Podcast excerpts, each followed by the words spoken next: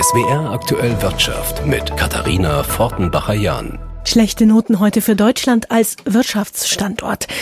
In der aktuellen Rangliste des Mannheimer Zentrums für europäische Wirtschaftsforschung ist Deutschland abgerutscht auf einen der letzten Plätze, Platz 18 von 21 untersuchten Industrieländern. Nur Ungarn, Spanien und Italien schneiden schlechter ab. Diesen Länderindex erstellt das ZEW alle zwei Jahre für die Stiftung Familienunternehmen seit 2006.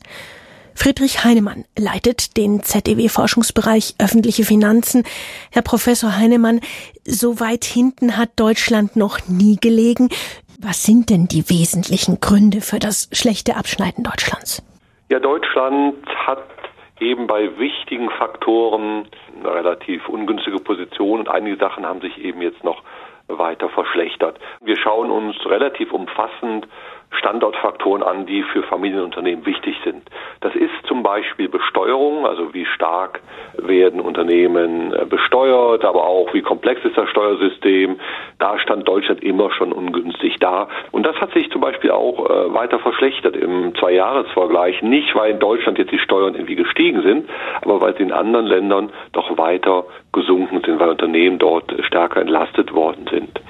Ein weiterer Schwachpunkt schon vor dem Überfall Russlands auf die Ukraine und vor der aktuellen Energiekrise ist das ganze Thema Energie gewesen. Also unsere Daten, das muss man hier klarstellen, die bilden den Stand ab Datenlage etwa 2021, also vor der Zuspitzung der Energiepreise. Und schon damals war Deutschland eben ein Standort, an dem etwa Strom sehr kostspielig ist. Und jetzt ist noch der Gasnachteil hinzugekommen. Ne?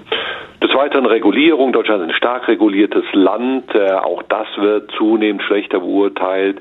Und dann gibt es natürlich so ein paar Stärken. Zum Glück die finanzielle Solidität des Staates in Deutschland, aber auch die gute Eigenkapitalsituation vieler Unternehmen. Das sind schon auch Stärken. Aber die können eben die Nachteile nicht mehr ausgleichen. Und daher ist Deutschland weiter abgerutscht und befindet sich jetzt tatsächlich im hinteren Fünftel des Rankings. Sie haben ja den Fokus auf Familienunternehmen. Steht denn zu befürchten, dass sich solche Unternehmen konkreter überlegen, in andere Länder umzuziehen, Standorte zu verlegen, Schwerpunkte zu verlegen?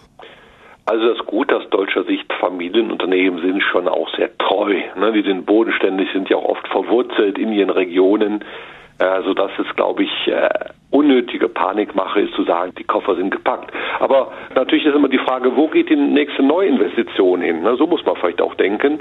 Eine energieintensive Anlage, die würde jetzt äh, Anfang 2023 sicher nicht mehr in Deutschland geplant. Es kommt also immer ein bisschen auch darauf an, was ein Unternehmen macht, was es für ein Geschäftsmodell hat. Aber da muss man sich schon Sorgen machen, dass für neue Investitionen Deutschland tatsächlich an Attraktivität verliert. Wo sehen Sie denn in Deutschland im Moment den größten, den dringendsten Handlungsbedarf? Das erste Thema ist wirklich Regulierung, Bürokratie. Da gibt es auch in der Krise jetzt eine Wende zum Besseren, würde man sagen. Wenn man jetzt schaut, wie schnell Flüssiggasterminals gebaut werden können, wenn die Not so groß ist. Das ist aber noch die große Ausnahme. In der breiten Masse werden natürlich Investitionen sehr stark behindert und da, da müsste mehr passieren. Das nächste Thema Bildung, also Familienunternehmen, das große, der Engpass der Zukunft ist ja qualifizierte Arbeit und die Familienunternehmen brauchen einfach Menschen, die, die schreiben und rechnen können und äh, da waren die letzten Ergebnisse für Deutschland eben auch eine weitere Verschlechterung. Vielleicht noch kurz beim Thema Steuern. Ich denke, wir diskutieren Steuern inzwischen viel zu einseitig immer nur unter Verteilungs- und Gerechtigkeitsaspekten, das ist eine wichtige Dimension bei der Steuerpolitik, aber man muss immer auch sagen, im internationalen Vergleich, was geht denn? Ne? Und so Länder wie Schweden, die ja nicht im Verdacht stehen, Verteilungsaspekte zu gering zu achten, sind da viel pragmatischer und sagen, naja, mobile Unternehmen, da können wir eben nur begrenzt zugreifen. Wir wollen ja am Ende, dass die auch bei uns im Land bleiben und hier weiter wertvolle Arbeitsplätze zur Verfügung stellen. Da brauchen wir Umdenken in der zu einseitigen Steuerpolitik. Kurzes Fazit. Äh, das ist ja doch eine wesentliche Verschlechterung jetzt im Laufe der Jahre in Ihrer Betrachtung ja. für Deutschland. Ja. Sind Sie da auch so ein bisschen selbstpessimistisch geworden? Ja, ich denke schon, Deutschland war zu selbstzufrieden. Ne? Also wir haben ja eine sehr, sehr gute ökonomische Performance durchlaufen, ne? wenn man etwa auf den Arbeitsmarkt schaut, die Beschäftigung, auch die öffentlichen Finanzen. Ne? Eigentlich haben auch Bundesregierungen, das gilt für alle, in den letzten Jahren äh, ein Stück weit aus dem Vollen gelebt, nach dem Motto, wir haben ja gar keinen Reformbedarf. Die letzte große Reform in Deutschland, das war in den 2000er Jahren, das war die berühmte Agenda 2010, die damals Gerd Schröder auch die Macht gekostet hat.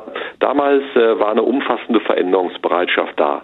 Jetzt äh, ist das Bewusstsein dafür, dass Deutschland auch in einem internationalen Standortwettbewerb sich befindet, das ist verloren gegangen. Ich glaube, da tun sich ganz generell kleine Länder, ist ja auffällig, dass so kleine Länder wie Schweden, Schweiz, Dänemark, Irland relativ vorne sind, äh, die könnten sich das nie so leisten, so lange auch passiv zu sein und nicht an ihren Standortfaktoren zu arbeiten.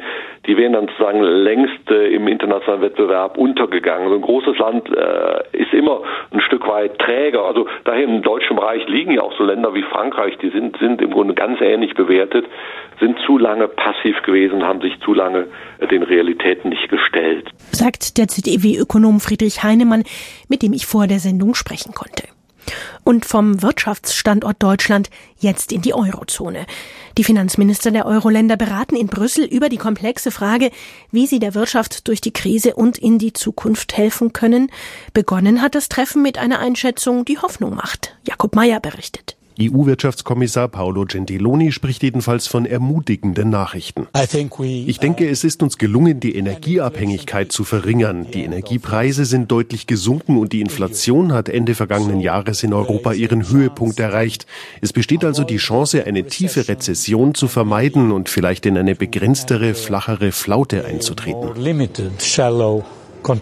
Die Ressortchefs und Chefinnen beraten in Brüssel darüber, wie sie Europas Industrie fit machen können für die anstehenden Herausforderungen im Wettbewerb mit China und im Subventionsstreit mit den USA. Washington fördert massiv den grünen Umbau der US-Wirtschaft und benachteiligt dabei aus Brüsseler Sicht die europäischen Unternehmen. Europa will gegenhalten, indem es seine eigene Industrie stärker unterstützt. Frankreichs Finanzminister Bruno Le Maire fordert einen Schock. Einen Vereinfachungsschock bei den EU-Beihilfen und bei gemeinsamen Vorhaben. Wir wollen, dass solche Projekte in höchstens einem halben Jahr abgeschlossen werden, um die notwendige Reindustrialisierung der gesamten EU schnell voranzubringen. Bisherige Hilfsmaßnahmen seien nützlich, aber langwierig und zu komplex, besonders für kleinere Unternehmen, sagt Le Maire. Er verlangt, die staatliche Unterstützung für strategische Industriebereiche deutlich aufzustocken. Wasserstoff, Batterietechnik, Solarpanels, Halbleiter in Form von direkten Beihilfen oder als Steuererleichterungen. Die EU-Kommission arbeitet an entsprechenden Regelungen. Das hat Kommissionsvizepräsidentin Margrethe Vestager in einem Brief an die Mitgliedstaaten angekündigt.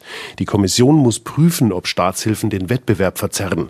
Vizekommissionschef Waldis Dombrovskis erklärt, wir müssen zunächst natürlich den EU-Binnenmarkt stärken. Dann arbeiten wir an der Anpassung der Regeln für staatliche Beihilfen. Wir prüfen unsere EU-Förderinstrumente und wir sehen, wie wir mehr Spielraum beim Corona-Wiederaufbau Aufbauinstrument und bei der Förderung erneuerbarer Energien bekommen können.